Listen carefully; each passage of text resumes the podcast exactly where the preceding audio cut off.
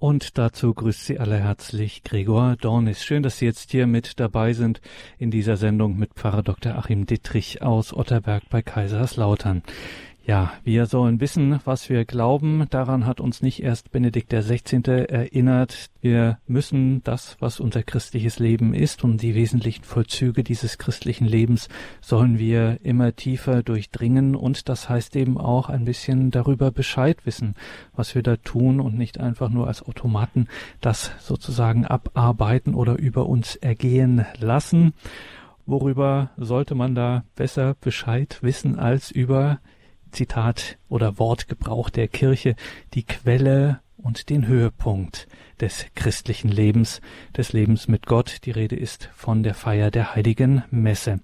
Haben wir hier bei Radio Horeb und Radio Maria verstanden und freuen uns, dass wir hier eine kleine Reihe haben mit Pfarrer Dr. Achim Dittrich, in der er uns ein bisschen an der Hand nimmt und durch die heilige Messe führt. Wir machen hier keine liturgiewissenschaftliche Abhandlung, keine Sorge, sondern es geht wirklich darum, dass wir diese Feier der heiligen Messe besser auch als Getaufte, die wir die heilige Messe dann mitfeiern dürfen, helfen, dass wir das besser nachvollziehen können. Wir haben Pfarrer Dr. Achim Dittrich jetzt in Otterberg im Bistum Speyer am Telefon. Grüße Gott, guten Abend, Pfarrer Dittrich. Grüß Gott.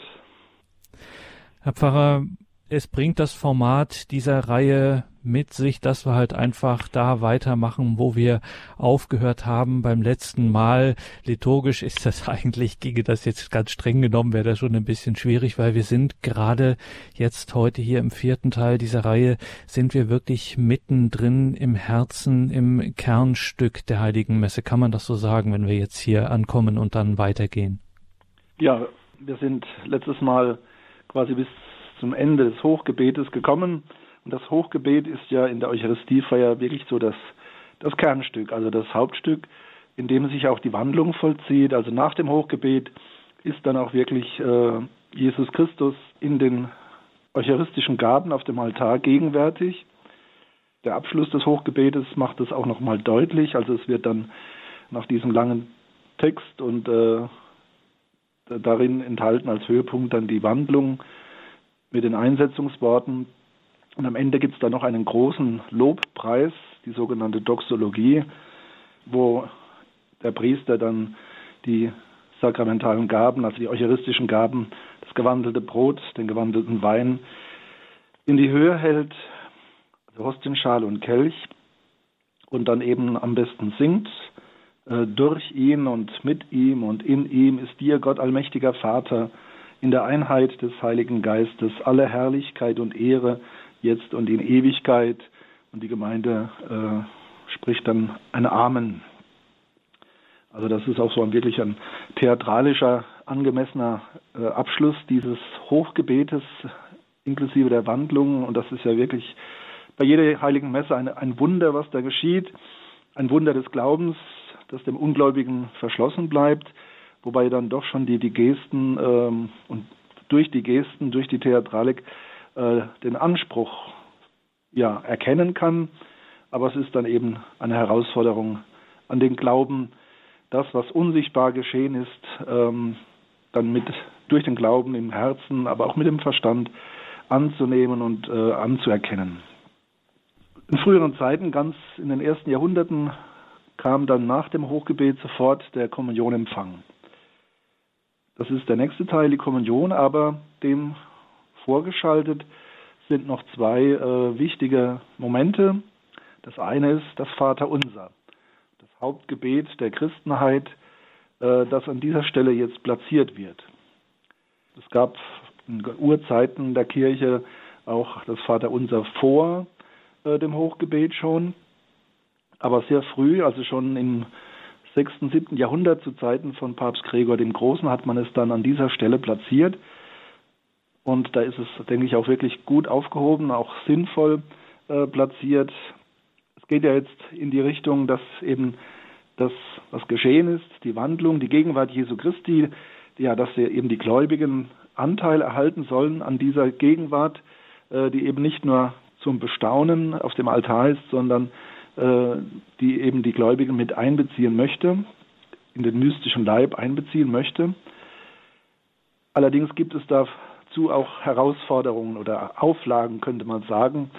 Ähm, ich denke, jeder hat doch irgendwann mal das Wort gehört, ähm, wenn du dein Opfer zum Altar bringst, aber dir einfällt, dass dein Bruder etwas gegen dich hat, dann lass das Opfer liegen und versöhne dich erst mit deinem Bruder und dann komm und opfere deine Gabe. Äh, in diesem Sinne wird das Vaterunser gesprochen. Es sind natürlich verschiedene Momente in diesem Gebet, ähm, aber ein wichtiges Moment ist eben, äh, vergib uns unsere Schuld, wie auch wir vergeben unseren Schuldigern. Also die Versöhnungsbereitschaft des Gläubigen ist Voraussetzung, dass er zur Kommunion auch gehen kann. Einerseits, dass er die Versöhnung durch Jesus Christus annimmt und andererseits bereit ist, das, was er erfährt und erhält, das auch wirklich selbst zu üben und zu vollziehen, nämlich die, äh, ja, die Versöhnung, den Frieden mit den Mitmenschen, mit den Mitchristen. Das ist ein wichtiges Moment, warum das Vaterunser hier zu stehen kommt vor, vor dem Kommunionempfang, vor dem Friedensgruß. Ein anderes Moment ist sicherlich auch, ähm, ja, es ist nicht zwingend, aber es ist doch ein, eine Hilfe. Äh, unser tägliches Brot gib uns heute, heißt es im Vater unser. Und man hat das im, äh, schon vor dem Mittelalter eigentlich auch äh, hingedeutet auf das eucharistische Brot. Also es ist die Bitte darum, dass wir nicht nur mit dem Brot für den Leib gesättigt werden, sondern auch mit dem Brot, mit dem Leib Christi, der uns das ewige Leben schenkt, über das natürlich-biologische hinaus. Das sind so zwei theologische Momente, die hier äh, das Vaterunser begründen an dieser Stelle. Es ist äh, sicherlich auch ein, ein Höhepunkt im Lauf des Gottesdienstes, dass wir gemeinsam das Vaterunser beten. Der Priester lädt zunächst dazu ein. Es gibt verschiedene Einladungen. Ähm, am besten wird eigentlich das Vaterunser auch gesungen. Setzt natürlich voraus, dass die Gemeinde geübt ist und mitsingen kann. Vielleicht kurzer Blick auf die Einladungen. Dem Wort unseres Herrn und Erlösers gehorsam und getreu seiner göttlichen Weisung wagen wir zu sprechen. Ja, das ist äh, sehr, sehr ähm, ernst und devot. Einfacher ist äh, die Einladung, lasset uns beten, wie der Herr uns zu beten gelehrt hat. Das macht deutlich, dass das Vaterunser ein Text ist, der wirklich von Jesus Christus stammt, äh, wir haben also die entsprechende Begebenheit, vor allem im Matthäusevangelium, aber auch im Lukasevangelium ausgeführt, dass die Jünger Jesus bitten, Herr, lehre uns beten, wie auch Johannes seine Jünger beten gelehrt hat. Und Jesus tut das und ja, über, übermittelt ihnen dieses besondere Gebet, das eben deutlich macht, ähm, Gott ist ein Vater zu uns. Durch Jesus Christus werden wir alle auf neue Weise Kinder Gottes.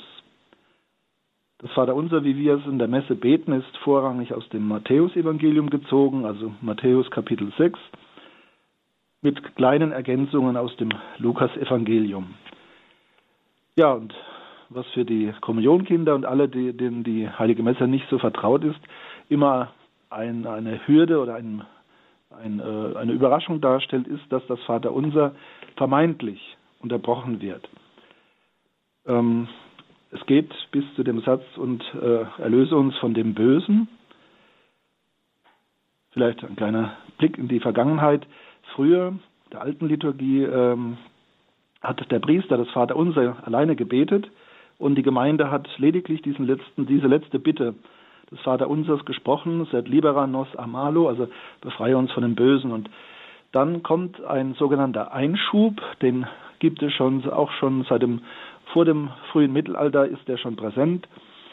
Ähm, Fachbegriff ist Embolismus, ein Einschub, den wir alle kennen, äh, den der Priester dann spricht und der vermeintlich, sage ich, äh, das Vaterunser unterbricht. Äh, nur der anschließende Lobpreis, ähm, der ist eigentlich kein biblischer Text, zumindest in unserer katholischen Bibel nicht. Also das Vaterunser kennen wir von, von der Eingangsbitte bis erlöse uns von dem Bösen und dann kommt dieser Embolismus. Erlöse uns, Herr allmächtiger Vater, von allem Bösen und gib Frieden in unseren Tagen. Komm uns zu Hilfe mit deinem Erbarmen und bewahre uns vor Verwirrung und Sünde, damit wir voll Zuversicht das Kommen unseres Erlösers Jesus Christus erwarten.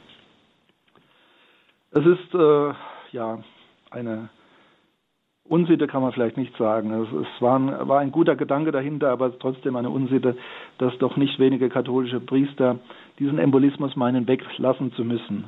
Äh, was das Messbuch nicht erlaubt, also das nicht äh, ad libitum, dass man das tun könnte oder nicht, das ist ein fester Bestandteil. Und es ist auch so ein wunderschöner Text, dass ich gar nicht verstehe, dass man ihn weglässt. Es ist also eine Verstärkung des Vaterunsers, äh, die Bitte um Erlösung die Bitte an den allmächtigen Vater, Erlösung vom Bösen, die Gabe des Friedens in unserer Zeit, die Bitte um Hilfe, Erbarmen, das Bewahren vor Verwirrung und Sünde. Und die Hoffnung, dass die Zuversicht, dass wir ja Jesus Christus entgegenstreben in seinem zweiten Kommen, dass wir also die Erlösung in Jesus Christus erfahren. Das ist also eigentlich theologischen, auch von der Formulierung her wirklich ein sehr schöner Text, dieser Einschub. Und ähm, ja, es erklärt sich von daher, dass manche aus sogenannten ökumenischen Gründen den weglassen, weil sie sagen, äh, im protestantischen, in der evangelischen Kirche wird da, hm, gibt's den nicht, den hat man äh, weggelassen, also Martin Luther vor allen Dingen hat äh, diesen Embolismus nicht mehr äh, übernommen aus der alten Messe, sondern hat ähm, aus seiner griechischen Bibel übersetzt und da war, das ist eine, eine Form der Bibel gewesen, also nicht der Text, den wir für die Einheitsübersetzung verwenden. Und da war dieser Lobpreis eingefügt, der aber eigentlich nicht authentisch ist. Es ist also eine nachträgliche Einfügung, es ist kein ur, urbiblischer Text, dieses Denn dein ist das Reich und die Kraft und die Herrlichkeit in Ewigkeit. Amen. Ist zwar auch ein schöner kleiner Lobpreis, ist aber nicht wirklich biblischer Bestandteil äh, des Vaterunsers nach Matthäus und Lukas. Ja, und deswegen äh, ist es eigentlich auch nicht wirklich eine Unterbrechung. Ähm, es ist das Vaterunser, dann durch den Priester die Verstärkung in diesem äh, weiteren Bittgebet und dann gemeinsam eben dieser Lobpreis, denn dein ist das Reich, die Kraft, die Herrlichkeit in Ewigkeit. Amen. Das ist also das, das Vaterunser, das ähm, ja wirklich ein wichtiges Moment äh, jedes Gottesdienstes und auch der Eucharistiefeier darstellt.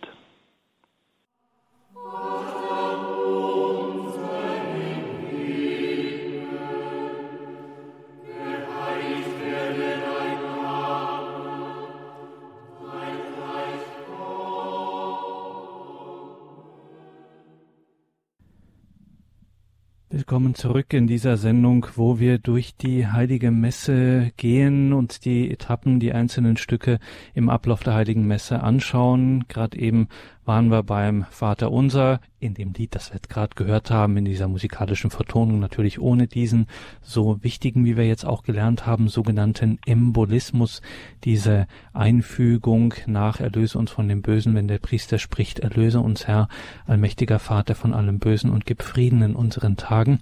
Und dieses Thema fällt uns Pfarrer Dittrich vielleicht auch nicht immer so auf, wenn wir die heilige Messe feiern, wenn wir in der Kirche sind, dass dieses Thema Frieden, Versöhnung doch eine starke Rolle spielt. Jetzt nach dem Vater Unser gibt es den sogenannten Friedensgruß, ganz salopp formuliert. Der bricht dann an manchen Stellen das große Handshaking aus, aber ähm, das hat ja durchaus, äh, das bedeutet ja doch etwas, äh, diese, wenn so etwas eben ein Teil der heiligen Messe ist. Was ist das mit diesem Friedensgruß, wenn wir gesagt bekommen, wir sollen einander ein Zeichen des Friedens und der Versöhnung geben?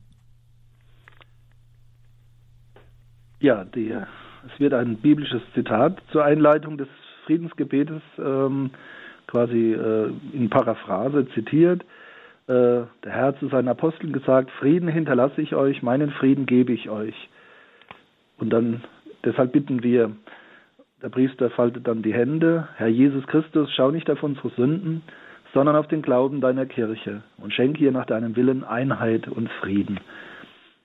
Ja, also es ist auch wieder ein äh, eine Anweisung Jesu Christi an die Apostel, eine apostolische Überlieferung.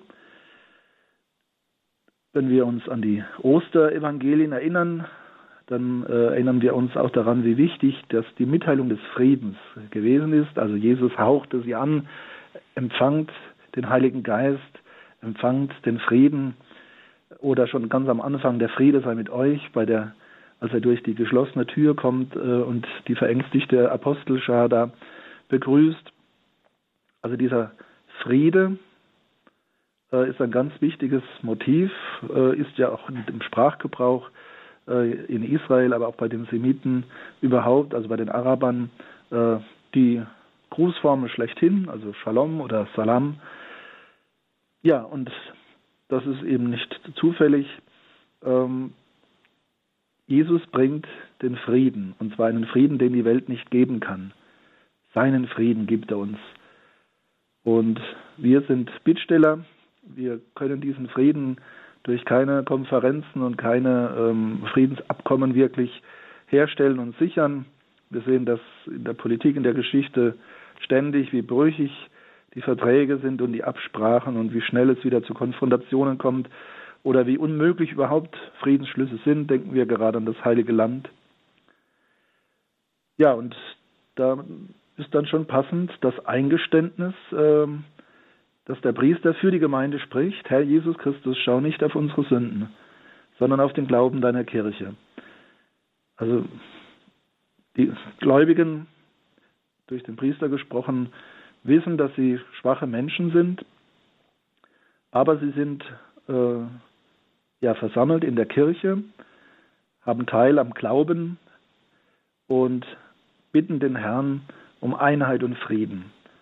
Ein weiteres wichtiges Moment, nicht nur die, der Friede, sondern auch das, der Zusammenhalt, die Einheit ist ständig gefährdet. Auch davon wissen wir von Jesus, wie er um die Einheit der Jünger gebetet hat und äh, dass er von Anfang an gewusst hat, wie gefährdet die Einheit der Kirche ist, von allem Anfang an. Das ist die Einladung zum, die Einleitung zum Friedensgebet durch den Priester. Und ähm, diese ein, dieser zweite Teil, Herr Jesus Christus, schau nicht auf unsere Sünden. Das kann auch abgewandelt werden in den geprägten Zeiten.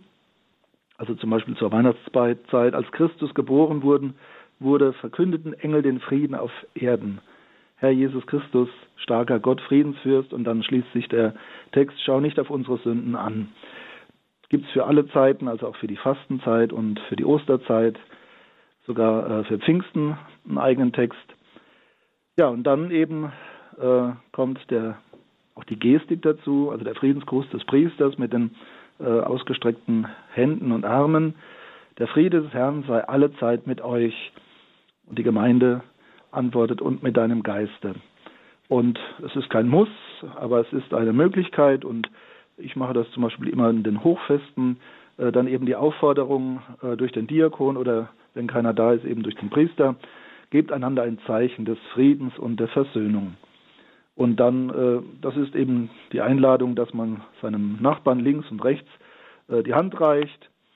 Ähm, ist eigentlich nicht so gedacht, dass man jetzt äh, eine Wanderung anfängt und durch die Reihen geht, ähm, weder der Priester noch auch die Gläubigen. Ähm, es sollte keine große Unruhe aufkommen, weil wir ja auch unmittelbar vor dem Kommunionempfang stehen und eben auch der gewandelte, die gewandelten Gaben auf dem Altar stehen, liegen. Ähm, da verbietet es sich, dass man da jetzt so ein bisschen ähm, lockere Geselligkeit praktiziert. Also das sollte auch einen gewissen Ernst haben. Äh, der Friede sei mit dir und mit deinem Geiste. Das soll also nicht nur guten Tag oder so, ähm, sondern das sollte wirklich mit dem vollen Gewicht äh, der Absicht gesagt werden. Also wirklich Friedfertigkeit, Friedensbereitschaft, ähm, nicht nachtragend zu sein, sich versöhnen zu können, vergeben zu können, verzeihen zu können. Und ähm, das ist manchmal gar nicht so einfach, ähm, wenn man wirklich im, im Streit ist. Ja, der Friedensgruß wird ausgetauscht und dann beginnt ähm, das Agnus Dei, also meistens gesungen, äh, kann aber auch gesprochen werden meistens die deutsche Version, also Lamm Gottes, du nimmst hinweg die Sünde der Welt, erbarme dich unser. Zweimal in dieser Form und dann bei der dritten Form, ähm, Lamm Gottes, du nimmst hinweg die Sünde der Welt, gib uns deinen Frieden. Und währenddessen äh, bricht der Priester, bricht der Priester dann ähm, die große Priesterhostie äh, in, ja, in der Regel zwei Stücke und davon dann ein ganz kleines Teilchen, ein Partikel, äh, das dann in den Kelch gegeben wird. Ja, das nennt man also äh, das Brotbrechen und die Mischung. Äh, das Brotbrechen war sogar in den Urzeiten, wir hören davon in der Apostelgeschichte, war das also die ähm, sogar die äußere Bezeichnung für diesen Vorgang, äh, für die Eucharistiefeier sogar als Ganze. Es wurde also offensichtlich immer äh, ein, wurden große Laibe Brot äh, für die Eucharistiefeier genommen und die mussten dann natürlich in viele Stücke gebrochen werden, das sogenannte Brotbrechen. Ähm, das wurde dann erst letztlich im 12. Jahrhundert ähm, übergeführt, dass man nicht mehr große Brote zerbricht, sondern dass man eben diese kleinen äh, Einzeloblaten hat. Äh, das war natürlich auch der Volkskirche geschuldet, also den großen Gottesdiensten mit vielen Teilnehmern, wo das einfach sehr lange gedauert hätte, wenn man äh, ganze Brote dann erstmal zerteilt hätte. In der Orthodoxie wird das teilweise heute noch gemacht, wobei in der Regel, wenn ich es richtig weiß, auch hier das Brot schon äh, vorgeschnitten ist, also vor die Teilung nicht erst während des Gottesdienstes zeitaufwendig durchgeführt wird, sondern auch im Prinzip schon vorbereitet wird. Aber hier an dieser Stelle brauchen wir doch an der großen Priesterhostie äh, symbolisch und exemplarisch diesen Vorgang der Brechung. Äh, der eine Leib Jesu Christi ähm, ja, wird gebrochen.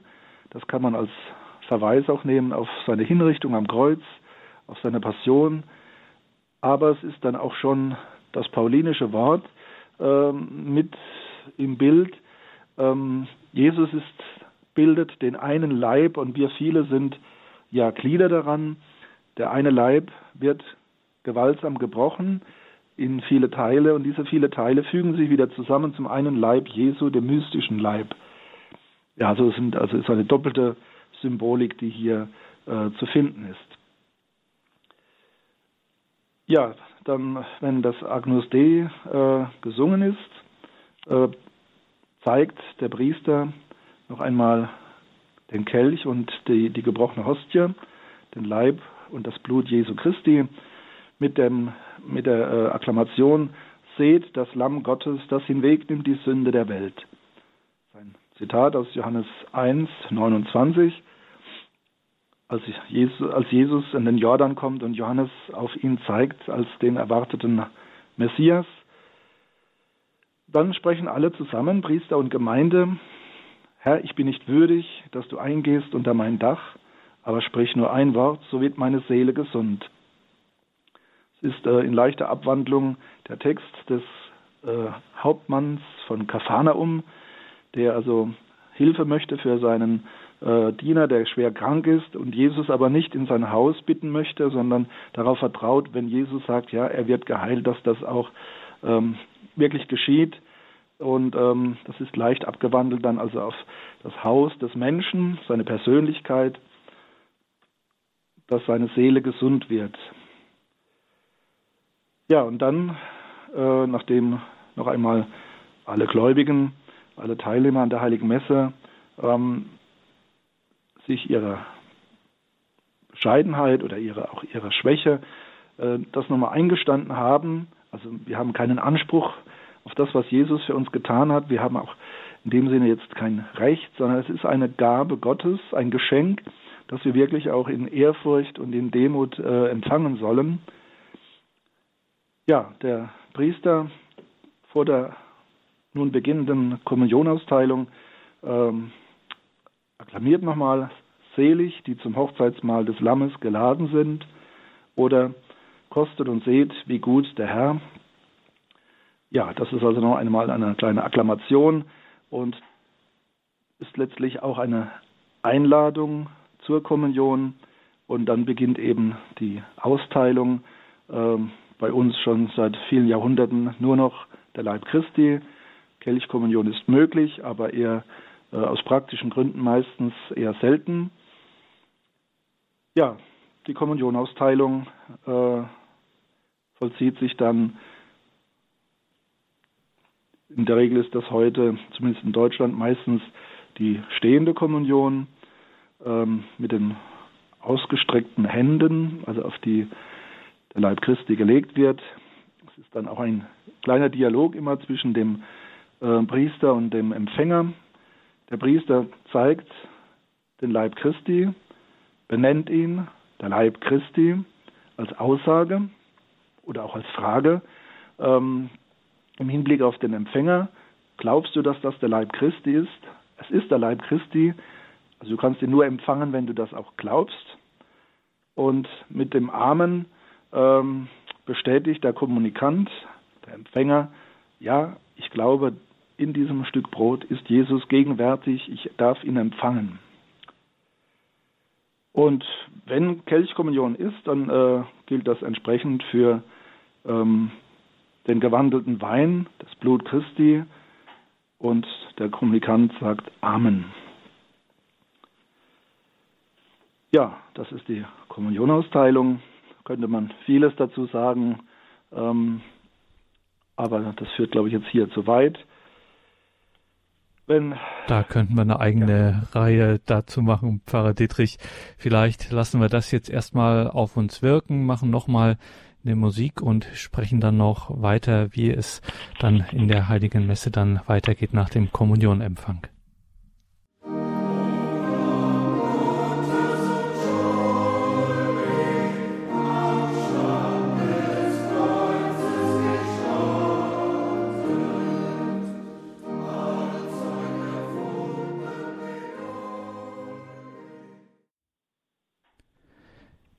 Heilige Messe ist heute Thema wieder in dieser Sendung mit Pfarrer Dr. Achim Dittrich, der das hier in einer kleinen Reihe macht, mal für uns durch die heilige Messe zu gehen. Und wenn wir bis hierher eines gelernt haben, dann, dass das doch ein sehr dichtes Geschehen ist und ja nicht ohne Grund von der Kirche Quelle und Höhepunkt des christlichen Lebens genannt wird. Wir haben, wenn wir jetzt hier beim Kommunionempfang sind, Pfarrer Dietrich, schon mal nochmal ganz salopp gesagt, schon einiges hinter uns gebracht. Da ist wirklich sehr, sehr viel äh, passiert. Man kann sich das gar nicht groß genug vorstellen. Wenn wir dann alle wieder in der Bank sind und dann still ja auch beten, vielleicht wird auch ein Lied gesungen, dann gibt es noch einen Teil, da passiert noch vorne was am Altar oder auch an der Seite. Das sieht sehr wichtig aus, aber auch so hat man, vielleicht ist es auch gar nicht wichtig, was ist das? Sie räumen dann quasi zusammen, sag ich mal. Ja, wenn man es rein funktional betrachtet, ähm, ja, nach der Kommunion ist eben zunächst mal das äh, Thema für die Gläubigen Danksagung, dass man eben ähm, das Empfangene jetzt wirklich auch sich bewusst macht. Ähm, wie gesagt, die äußere Gestalt ähm, könnte ja irreführend sein, ähm, dass wirklich, dass man im Glauben da jetzt verharrt und sich bewusst macht, ich habe Jesus Christus empfangen, ich darf teilhaben an ihm, teilhaben an seiner Kirche. Äh, man ist also wirklich so eine Art Teilhaber. Wenn man das Wort kom kommuniere entsprechend übersetzt, heißt es also jetzt zunächst weniger Einheit, sondern wirklich Teilhabe. Teilhabe am, an Jesus Christus, an seiner Kirche. Ja, von der praktischen Seite her, der Priester äh, trägt die Hostienschale zurück zum Altar. Ähm, in der Regel werden konsekrierte Hostien äh, über, also über sein, ähm, die dann also im Tabernakel verwahrt werden, in der Regel nicht in der offenen Hostienschale, sondern in einem sogenannten Speisekelch, ein Ziborium. Also das wird eben in, in äh, den Tabernakel gebracht, damit man in der Kirche dann auch über die heilige Messe hinaus äh, den sakramentalen eucharistischen Jesus anbeten kann aber auch als äh, Reserve für Notfälle, wenn jemand also im Sterben liegt oder auch für die Schwerkranken, die also das Haus nicht verlassen können oder in den Altenheimen sind, dass man auch denen die Kommunion bringen kann, haben wir hier also im Tabernakel eine gewisse Reserve. Es sollte aber nicht zu viel sein, denn äh, es ist eine Vorschrift, äh, die im Zweiten Vatikanum auch nochmal unterstrichen wurde, ähm, dass was in der Heiligen Messe empfangen wird, auch in der Heiligen Messe konsekriert werden soll. Also es ist nicht sinnvoll, dass man dann hm, immer das austeilt, was im Tabernakel ist. Also so alle paar Wochen mal einen großen Pott voll macht, salopp gesagt, sondern es sollte mit Verstand äh, im Vorfeld der Messe geschaut werden, wie, wie viele Leute sind da, wie viele wollen kommunizieren und entsprechend sollte man dann Hostien in die Schale legen. Ja, weiter praktisch äh, eine praktische Übung ist, dass eben die äh, Gerätschaften gereinigt werden, also die Purificatio, die Waschung von Kelch, äh, die Hostienschale. Manche waschen auch die Hostienschale aus, aber in der Regel sind die Partikel, die haften nicht an und die Hostienschale ist also mit Gold ausgelegt. Da haftet in der Regel eigentlich nichts an. Also wird mit dem Tuch wird die Hostienschale ausgerieben und in den Kelch hinein, dass also kein Partikel verloren geht und der Kelch dann ähm, ja, wird mit, mit äh, Wasser und Wein oder nur Wasser, das, da gibt es unterschiedliche äh, üblich äh, ja, unterschiedliche äh, Gewohnheiten bei den Priestern, wird also der Kelch gereinigt und dann auch äh, ausgerieben, also getrocknet und alles, was dazugehört, also das Korporale und Kelch und Hostienschale und alle Gerätschaften kommen zurück auf den Beistelltisch, also das, ähm, die sogenannte Kredenz. Ja, danach ähm, ist es auch gut, wenn der Priester ein wenig innehält, also nicht sofort weiterfährt, sondern auch für sich einen Moment innehalten kann. Also die, die Gemeinde hat mehr Zeit zur Danksagung. Ähm, der Priester kann sich hier dann jetzt noch ein wenig anschließen. Ähm, ja, in vielen Gemeinden ist es halt üblich, dass hier zumindest am Sonntag dann ein Lied kommt. Ähm, zeugt von einer gewissen liturgischen Disziplin, wenn also eine Gemeinde äh, aber auch einmal zwei, drei Minuten wirklich in Stille bleiben kann, ohne dass dann das große Husten und Räuspern losgeht. Wenn die Danksagung abgeschlossen ist, also entweder Stille oder Lied, dann kommt das sogenannte Schlussgebet oder früher, also der lateinische Titel äh, ist etwas deutlicher, da heißt es Oratio post communionem, also das äh, an die Kommunion anschließende Gebet. Äh, entsprechend ist es auch vom Inhalt, also das greift in verschiedenen Formulierungen, äh, je nach Sonntag, äh, greift es ja eben zurück auf die, den Kommunionempfang, der nun eben verinnerlicht werden soll, der uns verwandeln soll, der uns äh, zu neuen Menschen machen soll, und zwar jetzt auch gerade dann außerhalb der Kirche im alltäglichen Leben und der uns stärken soll in unserer Hoffnung und in der Erwartung äh, des kommenden Herrn. Das Schlussgebet. Ja, dann kommen wir an das Ende des Gottesdienstes. Mancherorts gibt es an dieser Stelle dann Verkündigungen äh, aus dem Gemeindeleben. Ja, sollte hier aber dann kein großer Block mehr kommen, sondern ähm, der Höhepunkt ist der Kommunionempfang und da sollte dann auch nicht am Schluss noch einmal äh, eine riesen, riesen Ansprache oder sonstiges kommen. Es kommt dann eben der Segen, die Einladung zum Segen, der Herr sei mit euch und mit deinem Geiste. Und äh, es kann ein schlichter Segen sein. Äh, es segne euch der dreieinige Gott zum Beispiel, das ist ganz schlicht.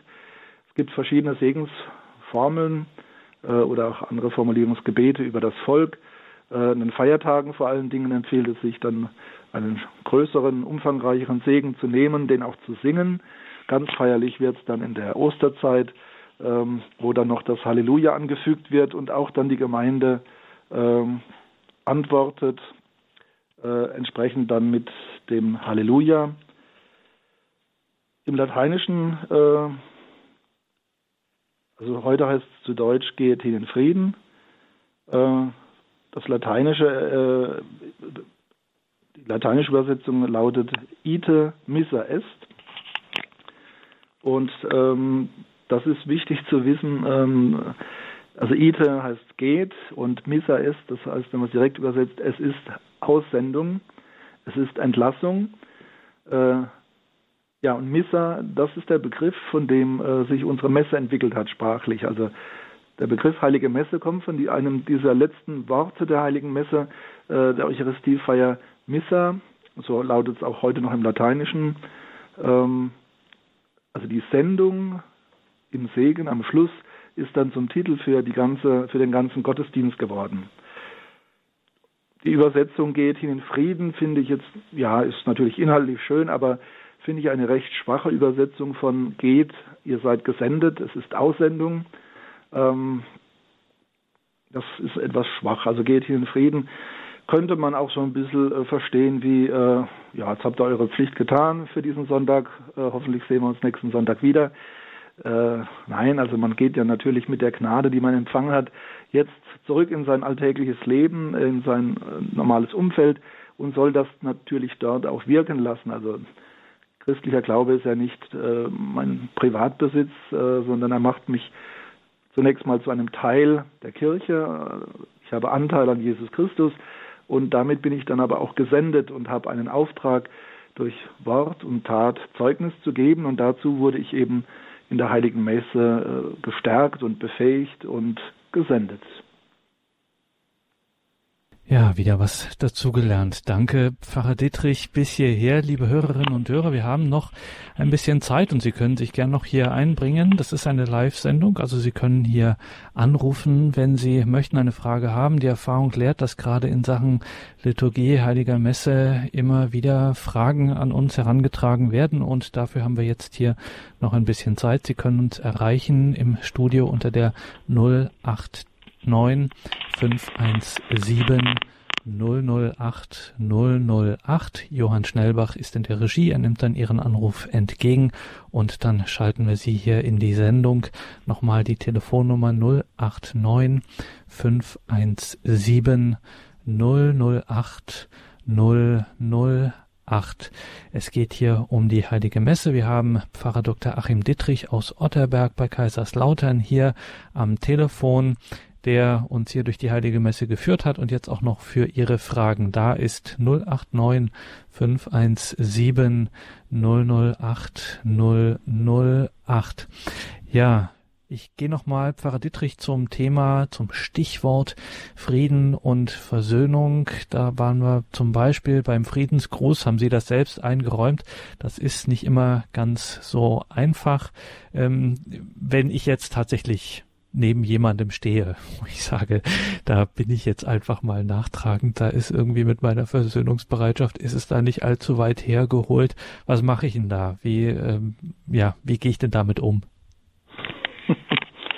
Ja, das ist aber die, die Forderung Jesu, ne? Also sogar die Feindesliebe, ähm, eben nicht, äh, ich meine, das war schon eine Errungenschaft, Zahn um Zahn, Auge um Auge, Zahn um Zahn, also Vergeltung nur gleichem, im gleichen Maß und nicht in, in Überbietung. Aber Jesus verlangt ja noch mehr von uns, wirklich dann eine Versöhnungsbereitschaft, die äh, ja unsere menschlichen Fähigkeiten halt eben oft übersteigt aber damit eben auch wirklich was Neues in die Welt bringt und wirklich ähm, ja diese diesen äh, diesen Zusammenhang, diesen äh, diesen diesen wie soll man sagen, diesen Zusammenhang von Aktion und Reaktion, also der tut dem was, der reagiert, äh, Streit hört nie auf, Krieg kommt nie zum Ende, das zu durchbrechen. Äh, weil, ich meine, wenn man sich manche Konflikte anschaut, sei es jetzt äh, zwischen Völkern oder auch zwischen Personen, es hat ja in der Regel jeder was beigetragen, zumindest hat er dann entsprechend re äh, reagiert und geantwortet. Und wenn man auf der Schiene sich bewegt, kommt man eigentlich aus dem Streiten, aus Aggressionen, aus Krieg nie raus. Und Jesus schlägt hier wirklich eine Bresche, unterbricht diesen äh, Zirkulus ähm, durch einen Frieden, den die Welt nicht geben kann. Und er befähigt uns dazu. Und ja, das äh, ist auch nicht verkehrt, wenn man vor der Heiligen Messe, also äh, sich solche Dinge klar macht. Also bin ich im Frieden, bin ich bereit zur Versöhnung, ähm, dass man da ja vielleicht nicht überrascht wird in der Messe, sondern wirklich äh, vor der Messe sich vorbereitet hat und dann auch dahin kommt zu sagen, es fällt mir schwer und ich äh, ja der andere hat auch dies und jenes getan und hat Schuld auf sich geladen, hat mir dies und jenes angetan. Dennoch bin ich in der Kraft Jesu bereit, ihm zu vergeben das ist wirklich äh, was Außergewöhnliches, äh, was eben die Heilige Messe, was Jesus Christus auszeichnet, dass er das rein diesseitige, rein irdische durchbricht und öffnet für eine Kraft von oben. Ja, wie wir jetzt an dieser Stelle auch wieder sehen, es sind durchaus anspruchsvolle Forderungen, die Christus an uns stellt. Schauen wir mal, was die Frau Marhofer uns zu sagen, zu fragen hat. Sie ruft es gar nicht so weit weg aus Ludwigshafen an. Grüße Gott, guten Abend, Frau Marhofer. Jetzt sind Sie auf Sendung. Ja, aus der gleichen äh, ja, Gegend. Ich freue genau. mich, äh, über diese wunderbaren Vorträge und habe, ähm, Gott möge mir verzeihen, vielleicht, wenn ich das so denke, der Pfarrer Dietrich sollte ab und zu mal Nachhilfestunde geben manchen Priestern, die uns Gläubige immer wieder überraschen über, mit Neuerfindungen so zwischendurch. Ich hätte da zwar zu etlichen Stellen ähm, was anzumerken, aber jetzt nur mal die eine Frage und auch die Bitte, wie kann man erklären? Manche Priester brechen die Hostie bereits bei den Einsetzungsworten, wenn es heißt, äh, Jesus nahm das Brot, brach es. Ich habe da mal versucht, einem zu erklären, er kann doch noch nicht brechen, was er noch, was noch gar nicht zu brechen ist. In dem Moment ist die Hostie noch nicht das Lamm Gottes. Das hm. hat doch den Sinn, äh, wenn die Brechung des Brotes kommt beim Agnus Dei.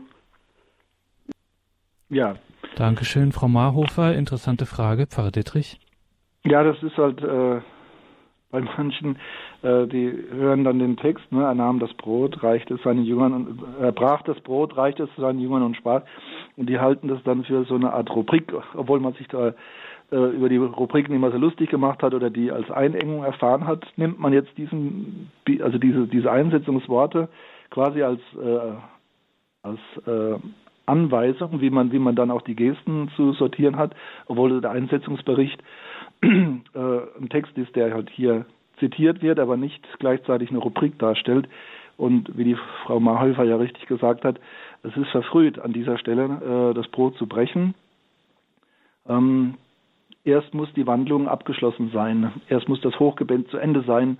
Ähm, also das hat man, glaube ich, schon mit Bedacht gemacht, als die, äh, die Eucharistiefeier äh, sich im ersten Jahrhundert dann äh, entwickelt hat. Ich habe ja vorhin gesagt, also Brotbrechen war sogar eine Zeit lang der, der, der Name für ähm, den eucharistischen Teil, äh, können wir in der Apostelgeschichte nachlesen. Und äh, das spielt schon eine Rolle, wo man, also die, die, das Hauptstück Brot, also die Priesterhostie in unserem Fall, äh, wann die gebrochen wird. Also das ist bei den meisten eher äh, ja ein Kurzschluss, dass sie denken, jetzt kommt das im Text vor, die Leute hören das, also muss ich es auch tun. Ähm, das ist, glaube ich, bei den wenigsten böse Absicht. Das ist einfach vielleicht ein Mangel an der, in der Ausbildung gewesen, dass das halt ähm, ja ein theologisches Moment ist, diese Brotbrechung und nicht äh, einfach nur die Geste zu einem äh, Zitat. Dankeschön. Alles Gute nach Ludwigshafen. Wir müssen uns sputen und gehen mit dem Blick auf die Uhr weiter nach Kassel zum Herrn Schaller. Guten Abend. Guten Abend. Ja, der, mein Name ist Wolfgang Schaller. Erläutern manchmal so Glöckchen beim Abendmahl. Das haben Sie gar nicht erwähnt. Ah, natürlich. Ja, die Schellen mhm. oder der Gong. ja, es äh, ist ja, sind ja viele ähm, Details, Momente, die ich jetzt nicht alle erwähnen konnte. Äh, also das ist aber natürlich im Hochgebet äh, bei der Wandlung von Brot und Wein, bei der Elevation dann äh, der Hostie des Leibes Christi, da wird äh, von den Ministranten geschellt, äh, beziehungsweise mancherorts gibt es auch einen Gong. Und dann das zweite Mal, wenn der Kelch erhoben wird, das Blut Christi, auch da wird dann, dass selbst die, die eingeschlafen sind, wach werden und sehen, ah, jetzt haben wir den Höhepunkt der Messe erreicht. Jesus wird also gegenwärtig auf dem Altar und das wird dann auch akustisch angezeigt, ja. Ja, und erstaunlich äh, auch wieder gerade bei solch so einer Sache äh, eigentlich eine verhältnismäßige Kleinigkeit, aber schon merkt man, wenn Menschen auch da sind, die das erste Mal vielleicht in einer heiligen Messe sind, durch so eine kleine äh, symbolische Geste wird man sofort aufmerksam und man äh, ahnt intuitiv, hier passiert was ganz Wichtiges. Dankeschön für Ihren Beitrag. Alles Gute nach Kassel und weiter geht's von Kassel nach Bielefeld zur Frau Arendt. Gut, meine Frage einmal war Amen. Das Wort Amen heißt doch so sei es. Ist das richtig? Ja. Ist das richtig? Das so, und dann hin, äh, geht hin in Frieden. Da würde ich vielleicht eher sagen, oder ich sage es mir dann immer, geht hin und haltet und oder schaffet Frieden. Mhm. Das ist ja, wäre vielleicht sinnvoller noch. Ne? So in der Intention her sogar besser, ja. Also ja. geht hin in Frieden kann man, wie gesagt, auch so ein bisschen als, äh, ja, als Bequemlichkeit äh, missverstehen wenn Sie sagen, geht und bringet Frieden oder haltet Frieden, dann ist dann auch dieses Moment der Sendung, äh, wäre da auch stärker vertreten. Ne? Dass man jetzt sich nicht zurücklehnen kann und jetzt ist es mal wieder erledigt für diese Woche, sondern man hat einen Auftrag, man hat eine Mission. Dankeschön, das war es. Ja. Also es war eine hervorragende Sendung wieder. Danke. Ich höre gerne. Dankeschön, Frau Arendt. Alles gut. Ja, danke. Sehr Ihnen. schön, wunderbar. Schönen Abend. Danke, alles Gute nach Bielefeld. Auf Wiederhören. Tschüss.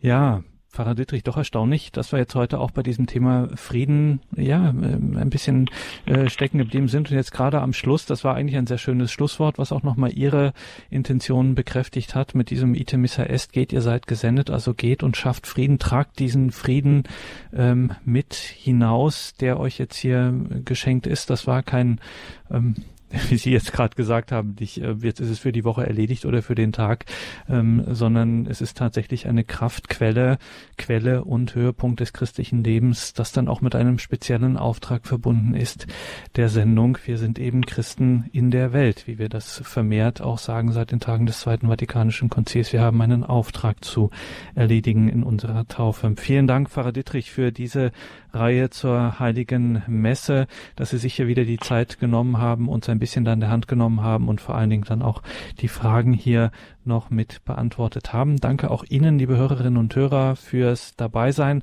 Das Ganze kann man nachhören. Auf einer CD geht das ganz klassisch, beziehungsweise morgen dann im Laufe des Tages finden Sie die Sendung in der Radio Horeb App oder auf horeb.org.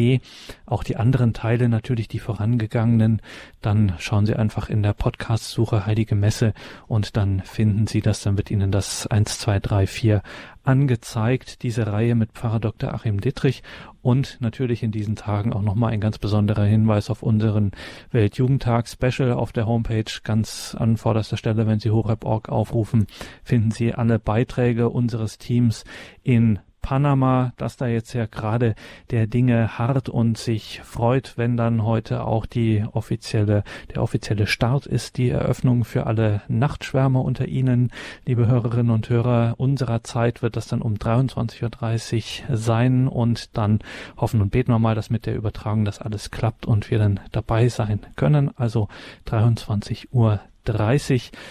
Pfarrer Dittrich, für heute danke. Wir freuen uns auf das nächste Mal, wenn Sie hier auf Sendung sind und wir lassen Sie jetzt natürlich nicht gehen, ohne nicht den abschließenden Segen empfangen zu haben. Ja.